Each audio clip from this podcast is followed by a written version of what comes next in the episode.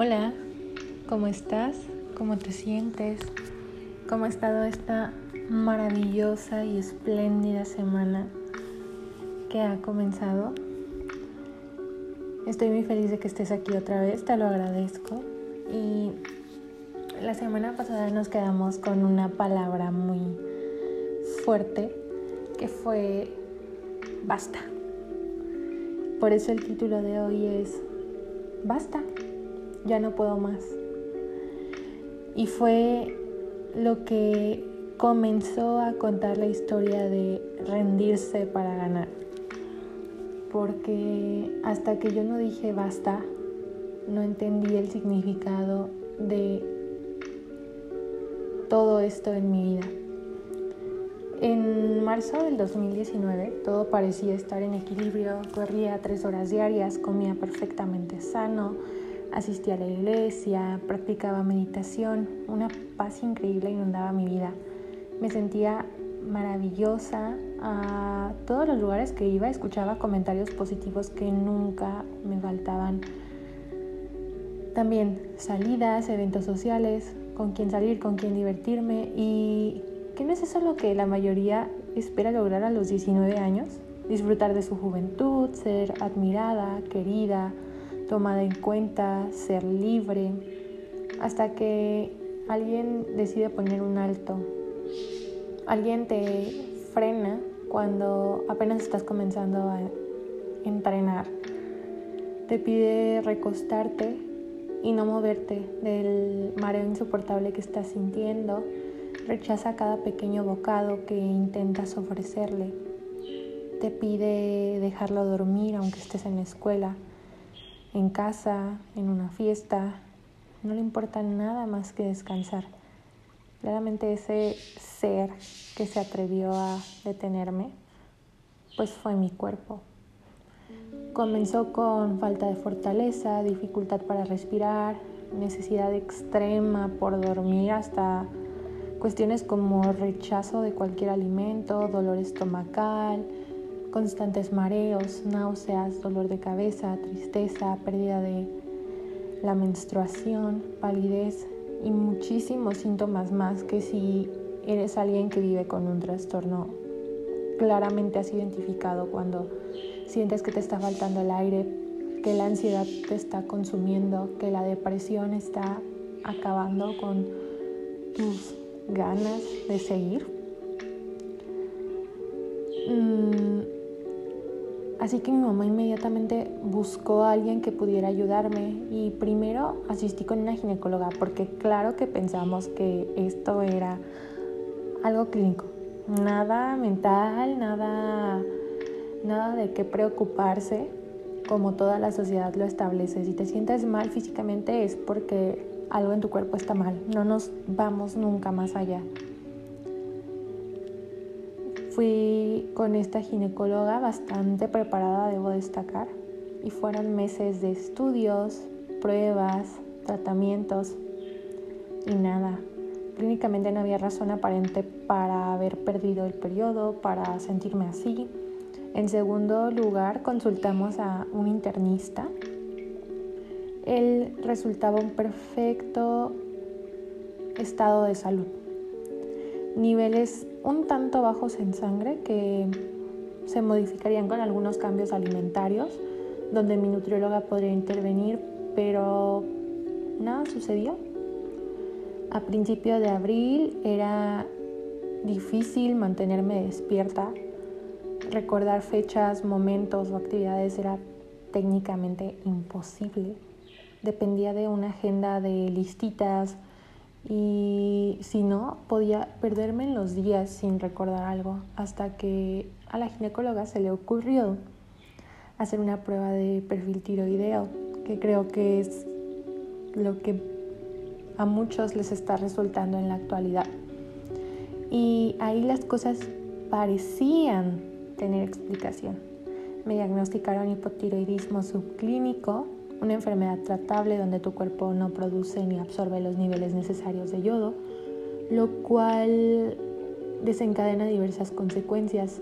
Lo interesante es que yo no coincidía con muchos de los síntomas necesarios me comentaron que era porque estaba en etapa inicial y pues simplemente me conformé. Ya cuando recibes una explicación parece más lógico saber que estás enfermo y que ahí radica tu problema a buscar realmente el origen de, de este problema, ¿no? Entonces, pues yo lo vi como un diagnóstico acertado después de tantos erróneos. Fue difícil hacerme la idea de que mi vida estaba por cambiar para siempre.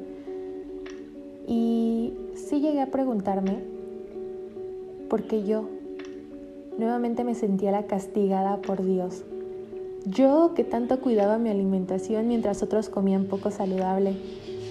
Yo que era tan disciplinada en el ejercicio mientras otros no daban ni siquiera un paso. Yo que buscaba lo mejor y otros sin esforzarse simplemente lo conseguían. Pero nadie me daba respuesta. Así que pues decidí afrontarlo y resignarme a mi nuevo estilo de vida que llevaría a partir de ahora. No derramé ni una sola lágrima en público, jamás me volví a quejar, sonreí todos los días y compartí amor, comprensión, todo en mi mente parecía no ser grave. Solo era cuestión de acostumbrarme y tenía mucho que dar. Así que el medicamento podría acompañarme de por vida y después de todo me consolaba saber que era algo tratable y estaba dispuesta a dar lo mejor de mí para no afectar mi desempeño. Semanas después, conversando con algunos doctores de mi facultad, me recomendaron que visitara a un especialista en endocrinología, pero lo correcto pues sería, ¿no? Después de haber obtenido un diagnóstico, que quién mejor que ella para tratarlo. En ese momento pasábamos por un momento difícil económicamente, pero mi mamá no, no me detuvo nunca, pues ella siempre buscó lo mejor para mí sin importar las circunstancias, sin importar que nos hayan robado todo el dinero de las cuentas bancarias, que nos hayan robado todo el dinero en efectivo, los ahorros para la universidad, los ahorros para su retiro, nada, estábamos en ceros, pero a ella no le importaba. Me pidió que marcara al hospital para solicitar una cita, pero la más cercana era en agosto.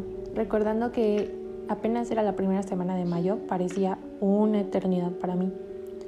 Sin embargo, estábamos por comenzar finales y cabe resaltar que mi desempeño en la escuela no estaba siendo el mejor a causa de mi constante somnolencia, pérdida de memoria y concentración dolores constantes y esto me hacía fallarle a alguien más. ¿A quién creen? Pues a mi mente, que me pedía que diera más. Así que decidí enfocarme en salvar el semestre, como muchos lo dicen, a pesar de mi estado grave de salud. Pues no lo consideraba algo malo ni que me imposibilitara y era mucho peor el sentimiento de fracaso constante Así que me exigí hasta el final, terminando el semestre con una materia reprobada por primera vez en mi vida. lo único que podía pensar era en descansar sin importarme nada. Dormía todo el día, a todas horas, me levantaba a hacer ejercicio a pesar de que me habían diagnosticado un posible fallo cardíaco. Y debía mantener reposo, pero claramente mis voces no descansarían si yo no hacía el mínimo esfuerzo por, correr al menos dos horas. Me aislé, había perdido el interés en salir con mis amigos, en hacer las cosas que me gustaban, en disfrutar la vida. Solamente me dejé llevar y que los días pasaran sin motivo para mí. Además, al ya no querer ser la niña feliz, que pone la casa para las fiestas, que sale constantemente con sus amigos, que consume alcohol sin medida y encaja perfectamente con los estándares de su edad. Dejé de ser frecuentada por muchísimas personas de mi vida y aquí fue cuando más sola me encontré. Sentía que había fallado, estaba desesperada por volver a este mundo donde todos me querían, pero si somos racionales, aquí ya estaba ganando. Mi enfermedad me estaba ayudando a alejar a las personas falsas y dejar solo a las verdaderas y leales conmigo, entre ellas mi mejor amiga y mi mamá. Pero yo no lo veía así, mi mente en ese momento solo pensaba en cómo volver a agradarle a los demás y me martirizaba que nadie me iba a volver a querer. Las voces por otra parte me decían que el motivo era que yo no era suficiente, que era gorda, que les daba asco a los demás y por eso todos se alejaban de mí. Así de crueles podían llegar a ser, pero esto era mi culpa y tormenta en la segunda semana de junio recibí una llamada del consultorio de la endocrinóloga. Curiosamente, alguien había cancelado y me ofrecían una cita para el día siguiente. Mi mamá, sin pensarlo dos veces, aceptó y pues nos dirigimos a la ciudad donde estaba la doctora. Vargas es su apellido me recibió puntual y amablemente, le expliqué mi situación, me revisó y dio un vistazo a mis estudios previos y recuerdo perfectamente sus palabras. Tengo una buena y una mala noticia. ¿Cuál quieren primero? Mi mamá y yo nos volteamos a ver, le pedimos que solo las dijera ya. La última, la buena es que definitivamente no tienes hipotiroidismo y sería solo cuestión de deficiencias y descompensaciones que podríamos solucionar con algún tratamiento. ¿Y la mala? Dijo mi mamá rápidamente. La mala es que podemos sospechar de alguna enfermedad autoinmune que la esté deteriorando rápidamente. El porcentaje de esto es un 70%. Si fuera este el caso, las consecuencias serían demasiado notables. Comenzaría a perder la memoria, que ya la estaba perdiendo. La vista, tendría resistencia a la insulina, lo que causaría enfermedad renal, se llenará de vello facial y corporal, se sentirá extremadamente debilitada como ya lo hacía y aunque sí podríamos tratarlo, realmente tendría mayor complejidad. El riesgo de muerte es muy grande. Preguntamos qué perseguía, pues lamentarnos estaba de más debíamos enfrentarlo. Tendremos tres meses de prueba con el tratamiento que te daré, dijo ella. Si todo al final de este tiempo resulta mejor, habremos ganado. Si no, tendremos que proceder con radiaciones, métodos severos. De igual manera, deberás llevar una alimentación súper especial, súper selectiva.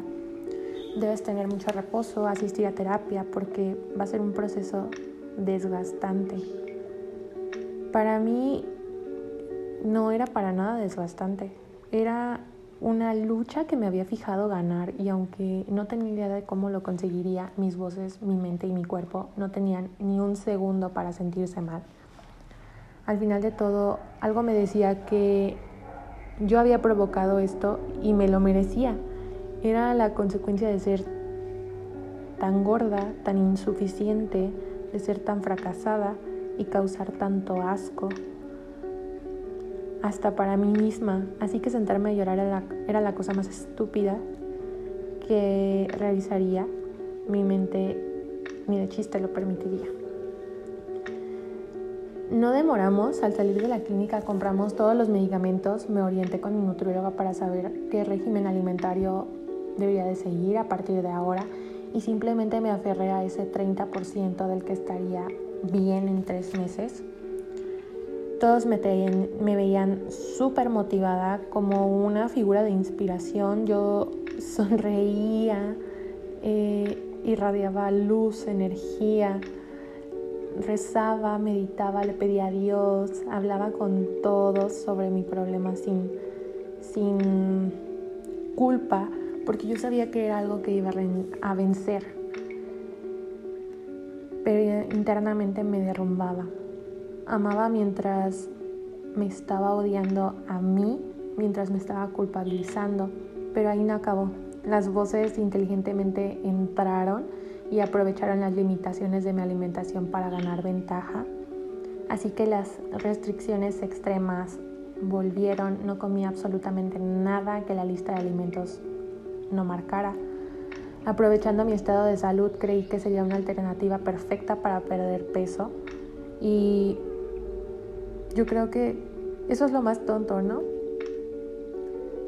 Sentir que el estar enfermo es una bendición para estar delgado. Eso no podría pasar ni en la cabeza de la persona más rara, pero en así. Entonces, aprovechando todo esto, eh, claro que me funcionaba porque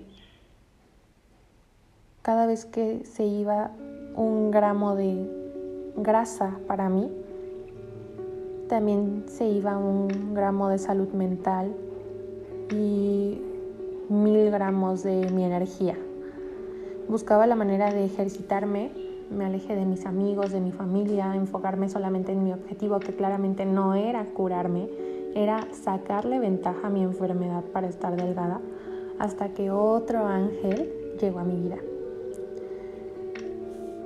Una de mis amigas más cercanas me invitó a un retiro espiritual. Yo sin dudarlo vi una ventana de oportunidad para sentirme mejor y me inscribí. Al fin y al cabo ya no tenía nada que perder, me preparé y esperé con ansias el momento. Fue algo mágico. Mis tres días ahí dentro estuvieron llenos de paz, comencé a entender señales que no era capaz de ver.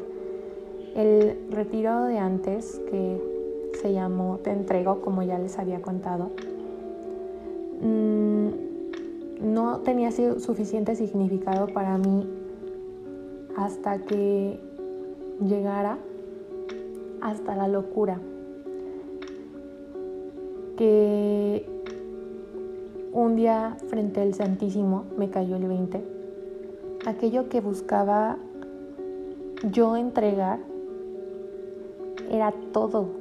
Entregar mi cuerpo, mi salud, mis ideas, mi mente, mis voces a alguien que fuera capaz de ayudarme y claro que no había mejor opción que entregarlo a un ser superior, a Dios, pero ¿cómo podría hacerlo sin llegar hasta la locura? Porque en ese momento muy cuerda ya no me sentía. Decidí que desde ese día cada actuar, cada sentir, cada resultado serían por y para Él. No iba a cuestionar ni a rechazar. Estaba dispuesta a aceptar lo que viniera y claro poner todo lo mejor de mí para obtener un buen resultado, pero sabía que si al final no se daba, era por una razón importante y no me opondría, me dejaría llevar hasta la locura. Me sentía llena de vida, protegida, amada por alguien que estaba al pendiente de mí.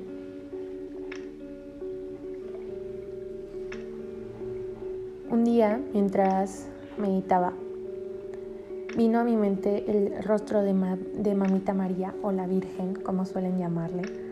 Con una sonrisa hermosa, comencé a sentir que un suave abrazo me rodeó con su manto y sin palabras me decía que todo iba a estar bien. Fue una de las sensaciones más hermosas de mi vida. Jamás me había sentido tan esperanzada Así que me aferré a ese mágico momento para seguir luchando. Otro, por ejemplo, podría ser estando en misa, mostrar, mostraron al Santísimo. Yo sin pensarlo me arrodillé y sin más me llené de alegría, de esperanza, de paz, pues simplemente sentía que todo estaría bien, que iba a mejorar y también era una gran motivación para mí Salí tan plena, tan llena de energía, totalmente comprometida a mejorar. Solamente veía luz en mi vida, disfrutaba de mi familia, de mis amigos. No podía quejarme de nada, pues aunque no podía correr, caminaba con energía y aunque no podía comer de todo, lo que comía era exquisito tomé las riendas de mi vida y volví al nuevo semestre comprometida a dar lo mejor de mí. Las primeras semanas fueron muy buenas, disfrutaba cada una de mis clases, tareas, veía a mis amigas, demostraba amor a mi mamá y era fiel seguidora de Dios, súper misionera, sin importarme lo que otros pensaran de mí, hasta la locura lo seguía. Pero comenzó el momento de estrés y toda esa estabilidad que había encontrado fue derrumbándose poco a poco, demostrando que no había sido tan fuerte como yo lo creía.